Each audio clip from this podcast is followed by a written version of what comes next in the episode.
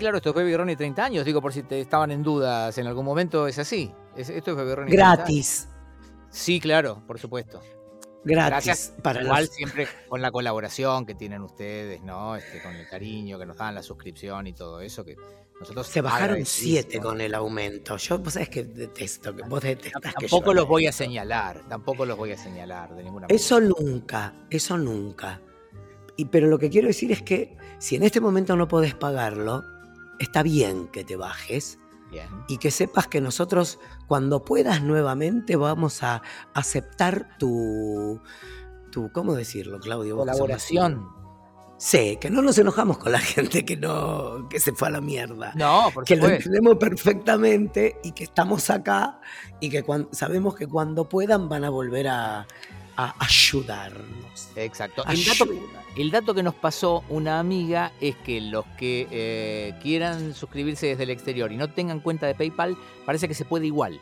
Que PayPal tiene como un modo de invitado. No hace falta que te hagas una cuenta, eh, vas ahí y, este, y podés eh, pagar de todas maneras la suscripción. Pero bueno. Porque, porque lo que hizo, pero hay algo otra cosa también que se puede hacer, que es lo que hizo mi sobrino, ¿Qué hizo? que pagó dos meses, se metió y pagó dos meses, no es que se suscribió, Ajá.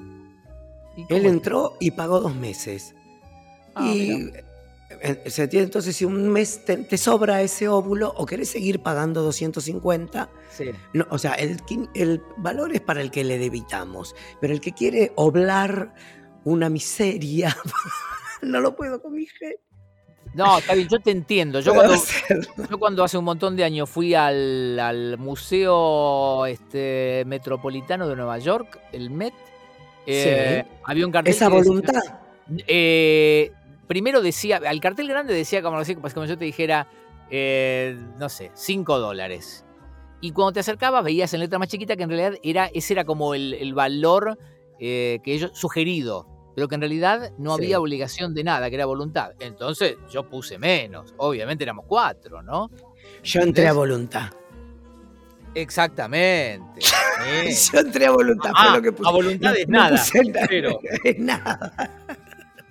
Nada Yo de nada. yo- Sanso, yo te viajo. eh, eh, a ver, ¿cómo te explico? Yo hago la cola larga de los lunes en el MoMA. Claro. ¿Se entiende? O sea, Sí, sí, sí. Yo, Lo yo tengo así todo- te entré. Al Museo del Prado te entré así también. El día gratis, obvio. Por eso, por eso. Yo cuando viví en Madrid el día gratis me iba al Prado o al Reina Sofía. Eh, acá, ¿vos sabés que Es una costumbre que tenemos. eh, Que tenemos, es más, yo muchas veces he llevado a Juan de chiquito a ver cosas pop y ese tipo de cosas. Y también mucho con Cecilia y con Amanda. Y siempre quiero ir al de arte moderno y es un museo que no. El de arte moderno. Ay, Dios, qué puta. El de arte ¿Cuál? decorativo. ¿Cuál es Y el arte nunca decorativo? entré. El que está ahí en Libertador, que tiene un restaurante. Es en una Eh. esquina, que es como un castillito. Ay, no me acuerdo. ¿El de arte moderno es el que está en San Juan al fondo? Sí, y Eh. espera que voy a poner. Vos habla un poco que yo pongo arte, museo, museo de. Por, esto es para que vean que tenemos todavía cierto tipo de cultura, a pesar de que hace un ratito Ronnie dijo óvulo en lugar de óvulo. Pero bueno, no importa, son, son detalles. Eh, ¿no? no, eso es por los dientes que se me bajan. También. Eh, para que ahora te digo. Acá está Museo Nacional de Arte Decorativo. Es en. Espera que estoy abriendo Google Maps. Y ahí me va a decir. Porque lo no que somos se ve es divino. Brutos. O sea, yo es sé que el como un de palacio francés. Yo sé que el Museo de la Reta no es por el pelado. ¿Me entendés? Ay, yo, yo pensé que ibas a decir, eh, el Museo La Reta no es donde vive la Reta, pensé que ibas a decir. Era era buena idea creer eso. Exactamente, queda Libertador 1900. Ta- Ahí. Abre a las 12.30 mañana. Pero te digo que es un lugar espectacular. Y nunca en mi puta, en 60 años que tengo entré. Así No que voy a ir, no sé cómo llegamos acá. No, no digas tu Porque nunca he, sido, seas- nunca he sido puta. No seas redundante, te iba a decir. He yo. recibido un óvulo alguna que otra vez en mi vida por mi belleza, Es pero otra cosa. nunca vendí mi cuerpo. Eso no fue tuve que necesidad. Pero Viste que pará, ahora todo el mundo habla de Sugar Daddy y Sugar Mommy. Todo, pero Sí. todo el mundo. Onda que mis viejos saben lo que, lo que significa. bueno, que es era rarísimo. ahora. Pero claro. Porque, viste, Pues- antes no, pero ahora. Es más, la otra vez tuve que explicar a un amigo que andaba diciendo en televisión, decía, no, porque Sugar Daddy, soy un común Sugar Daddy. Y le tuve que decir, no, no digas eso. Es otro el significado. Él creía que era otra cosa. Se lo tuve que explicar porque estaba quedando mal. Pero, este, pero no está gráficamente. bien ser un sugar daddy o una Eh, sugar eh, mommy. Pero él estaba diciendo otra cosa. Él quería decir otra cosa. No, no importa. que- que No termino de entenderlo. Dame, dame una pista. No importa. Vos sabés que yo no te voy a dar a vos ningún enigmático porque vos los arruinás todos. No, recién fuera del aire me dijiste que algunas veces te hago sentir incómodo y me Es- dolió. Ese es otro Me tema. dolió porque yo quiero que te sientas para el orto, no incómodo. Esa incomodidad es, vos sabés, es- esa incomodidad. Viejo amigo está entre nosotros desde hace 30 años, justamente. Por favor. Pero vos es que una sola vez te enojaste. ¿Con vos? Una sola vez te- al aire. Después la vida, nunca, jamás un sí ni un no. El otro Una día sola me vez te preguntó, enojaste al aire. me preguntó Weinreich por eso, si nos habíamos peleado alguna vez, y yo dije que una vez te enojaste conmigo, pero yo no tenía recuerdo de que yo me haya enojado con vos. ¿Cuándo fue? ¿Qué hice? ¿Qué Eh, yo, no tengo recuerdo que vos te hayas enojado, que yo me haya enojado contigo. Ah, sí, con, sí, sí, sí, no importa. Sí, ¿Con sí, qué fue? El ¿Pero me enojé mal? Te enojaste porque me hiciste un reclamo y yo eh, a lo mejor podría haber hecho algo, no lo hice, no lo sé si podría Ah, haber hecho. ya sé. Ay, bueno, pero eso, es- eh, pero eso, pero eso es humano. Eso es humano. O sea, vos me fallaste como amigo. Yo te Puede fallé como, co- como comediante al aire. ¿Qué, qué me hiciste? Es, ¿Qué es- pasó? es más importante lo mío que lo tuyo, Claudio. ¿Qué pasó? No me acuerdo, pero yo veía que te calentabas y te seguía dando, y veía que te calentabas y te seguía dando, y veía que te calentabas y te seguía dando, y en un momento te sacaste. Pero ¿a qué habrá ¿No te día? acordás? Hubo un día de una discusión, un, un día de una discusión fuerte que tuvimos que Gasalla te llamó y te dijo que había estado genial como nos habíamos peleado. ¿Era por algún tema de Sí. actualidad? ¿Habrá sido eso? Sí, sí, boludo, ese mismo. Pero ni me acuerdo qué era. Era un tema de actualidad, como si dijéramos política. Pero- o- Pero vos te, sí, pero vos te habías puesto rojo. O sea, te eras, estabas a punto de, como los dibujitos animados cuando le sale Lo peor de la cabeza. Lo triste es que se ve que defendíamos muy fuerte esas posiciones y ya no nos acordamos ni siquiera. Es que ya no nos importa, Sanso. Claro. es lo peor de todo, es que ya no nos importa. Si fuera tan importante Ay, deberíamos tenerlo presente, pero no. Escúchame. Qué triste. Eh, tenemos que hacer una mención porque eh, vos sabés que yo escucho el podcast eh, Frame Fatal, que tiene Sí. eh, como animadores al señor Sebastián De Caro, al señor Santiago Calori y al señor Axel Kuchevaski. Es que recientemente sumado. Sí, sí, sí, una reciente incorporación. Básicamente porque parece que no, no lo bancan más en Estados Unidos, entonces quieren que haga. No, lo más, ¿sabés lo jodan a otro difícil que debe ser? Quieren que jodan otro No, lado. Con lo que habla Axel, ¿sabés que deben estar mudas la de Caro y la Calori? No, no, no, está muy equilibrado, es, es muy interesante. ¿Y qué verdad. hace? La drogan antes de salir al aire. Ah, no, no, no, no, es ge- genial, es genial todo lo que hacen, pero el otro día nos mencionaron, este, Me jodés. sí, porque yo le hice saber que nos sentíamos este, mejor nosotros sabiendo que ellos también hablan de gente vieja, eh, que hablan de Pachequito. Ah, cierto. Sí, Paquito sí, Cohen cierto, cierto. Entonces ¿Y le dijiste lo lo de cara de puto? No. No, Eso olvidé. es algo que le- eh, cuando hables, decile, le porque es un gran, es un gran tip. Y más que yo lo puedo decir y es hermoso como yo puedo discriminar a mis correligionarias.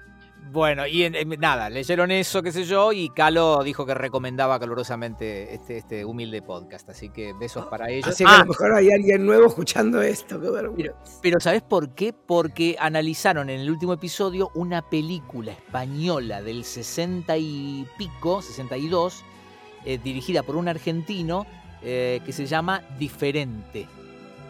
Una película muy particular, muy extraña, y que cuando salió nuestro nombre, Axel dijo, tendrían que haber analizado esta película. Eh, pero Y después... tenemos que verla. Sí, Carlos dijo, uy, era el, el episodio ideal para hacer un crossover, qué sé yo, que esto, que lo otro. Este, eh, todo en el medio de cierto clima jocoso, porque vos sabés que a Axel Kuchevaski le gusta hacer muchos chistes homofóbicos. Ay, no solamente chistes homofóbicos.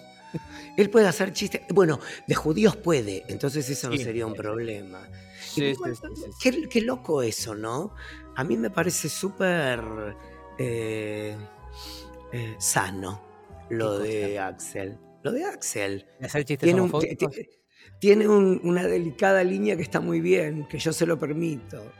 Bien, bien, me parece. Y vos sabés que le dije a, le dije a Kuchetbaski eh, en la primera semana de trabajo, le dije, yo te quiero y sos mi amigo, tenés permiso.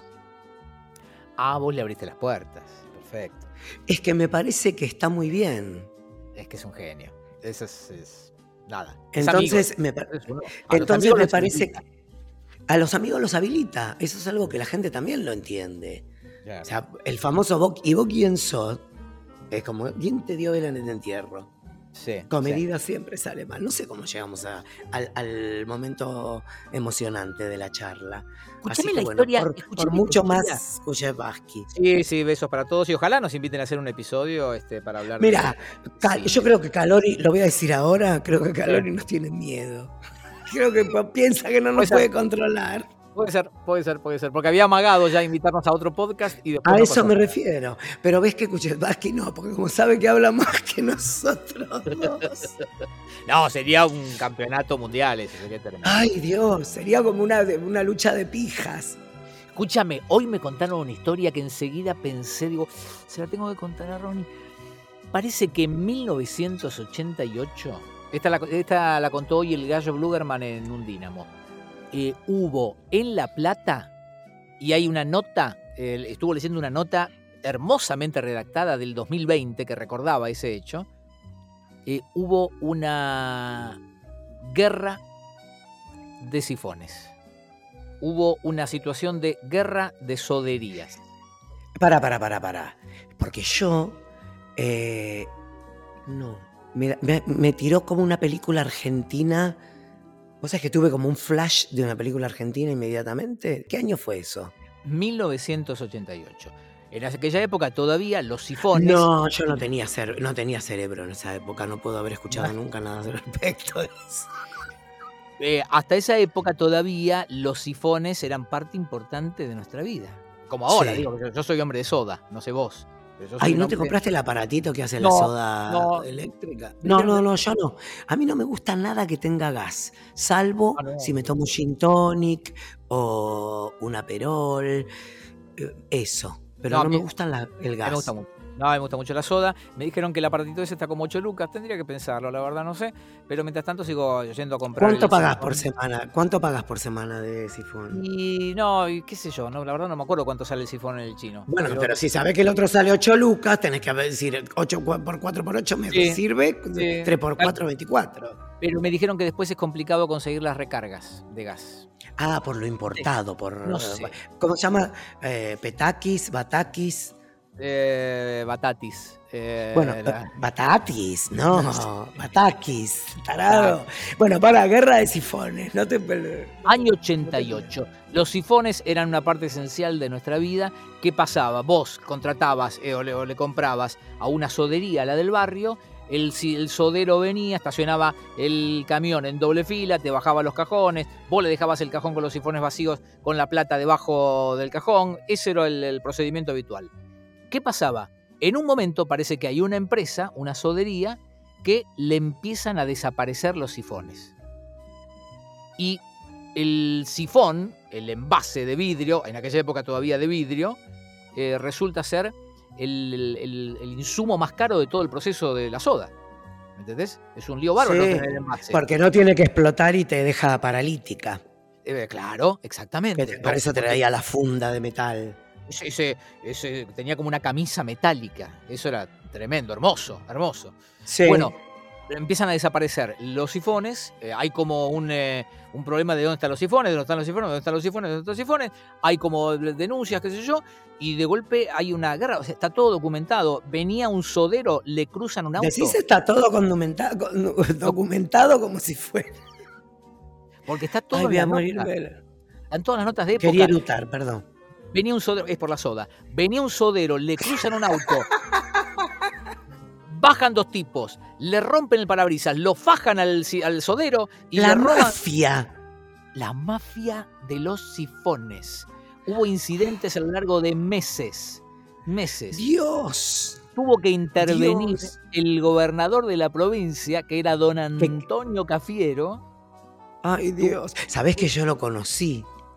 ¿A don Antonio? Sí, estuve en la fiesta de Ginsburg con él. Y estaba el otro que tenía la sonrisa tatuada, que era como el hombre que ríe. Rocauf. ¿Cómo supiste inmediatamente quién era? Dale, seguí.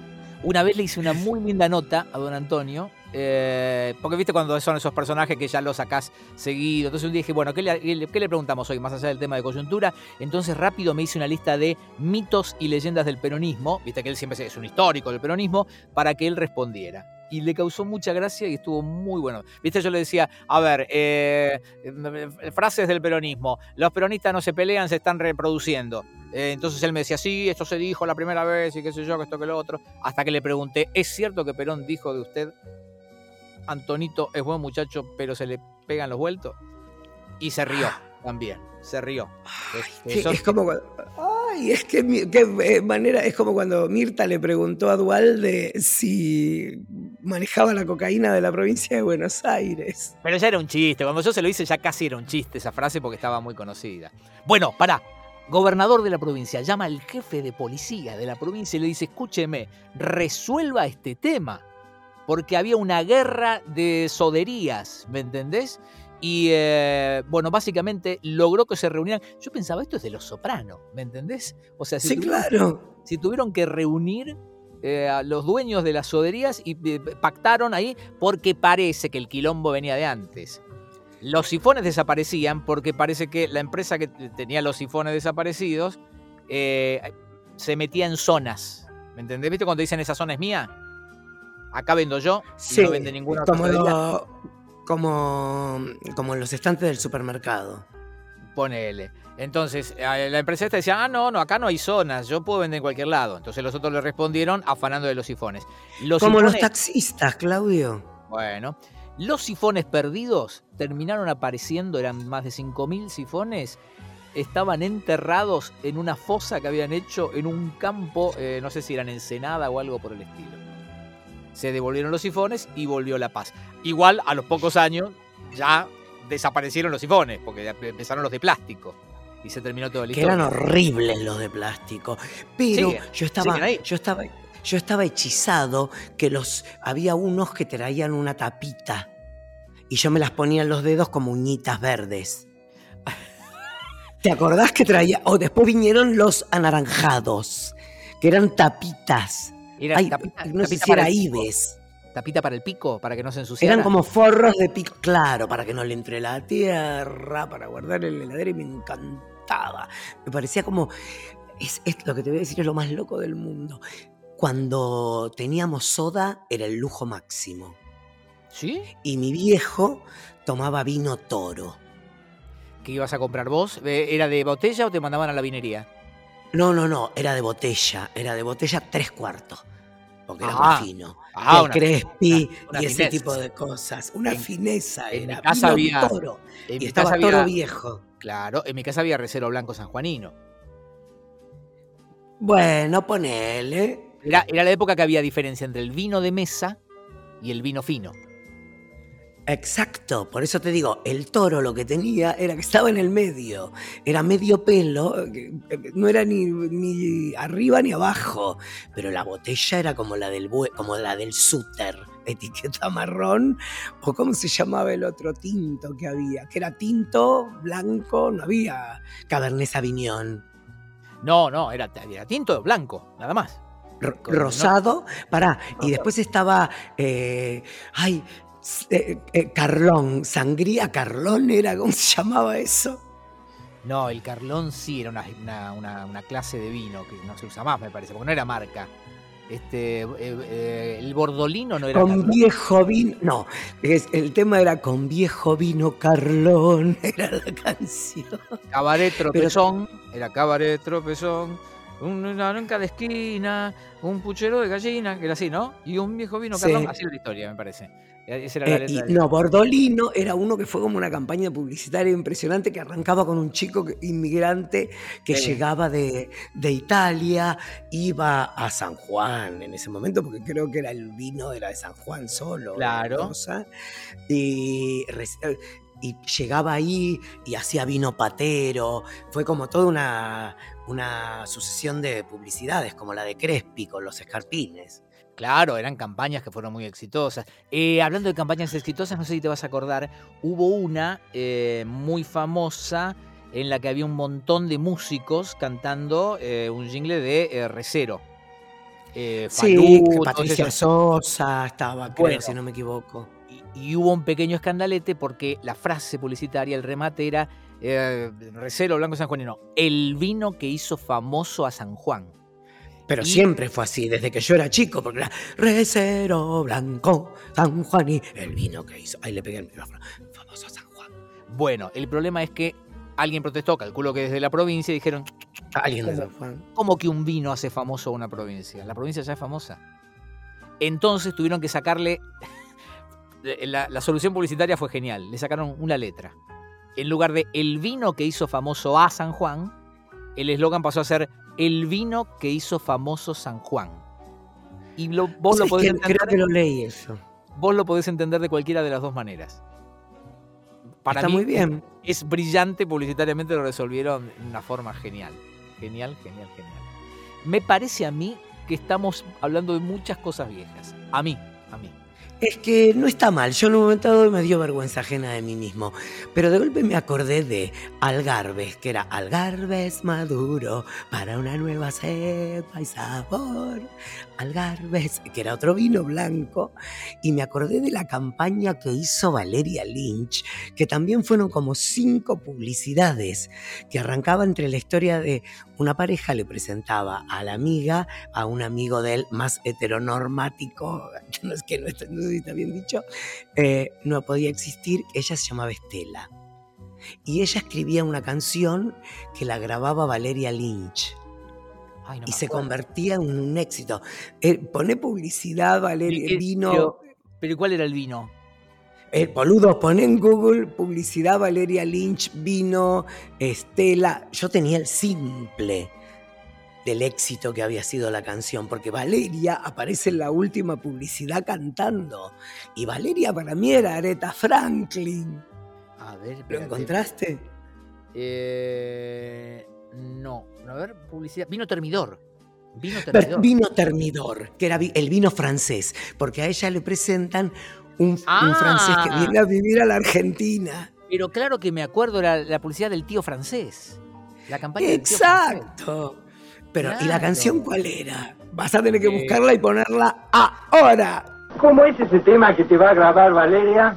Este amor por sí que crece más y más. Y este amor por sí. Canción que crece más y más, me hizo ver. Ya salió el disco. Un mundo descubrir. ¿Te acordás? Somos dos enamorados, locos del amor. En nuestro pequeño mundo de los dos.